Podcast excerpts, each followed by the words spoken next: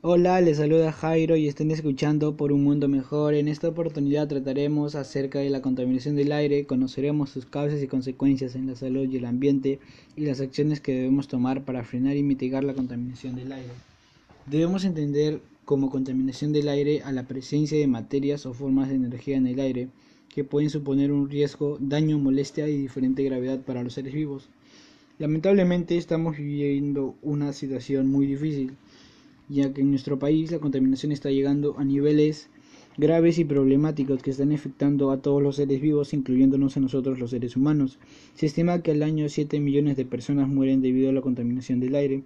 Asimismo, entre las causas que ocasionan esta situación se encuentra el transporte. ¿Sabían que cerca del 25% de todas las emisiones de dióxido de carbono relacionadas con la energía provienen del transporte?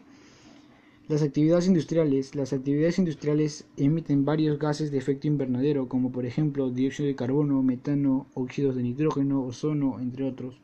Son las fuentes contaminantes más frecuentes. Cocinar con combustibles sólidos, como por ejemplo la madera, ya que al quemarse dispersa gases contaminantes.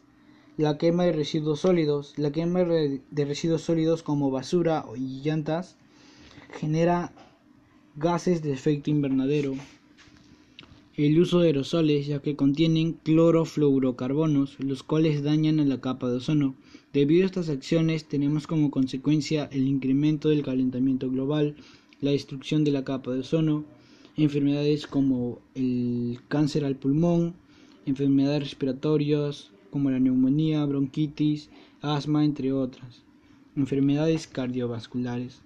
Pero todo esto podemos frenarlo depende de nosotros. Entre las acciones para mitigarlo tenemos el uso del transporte alternativo, como por ejemplo transportarse en distancias cortas manejando bicicleta, evitar el uso de productos plásticos, por ejemplo utilizar una bolsa de tela en vez de una bolsa plástica, aplicar la regla de las tres R's, reciclar, reutilizar y reducir, no usar aerosoles, usar productos que no sean amigables con el ambiente, plantar plantas y cuidar las áreas verdes, no quemar residuos sólidos como la basura, llantas, entre otros, y realizar actividad física para estar sanos y tener buena salud.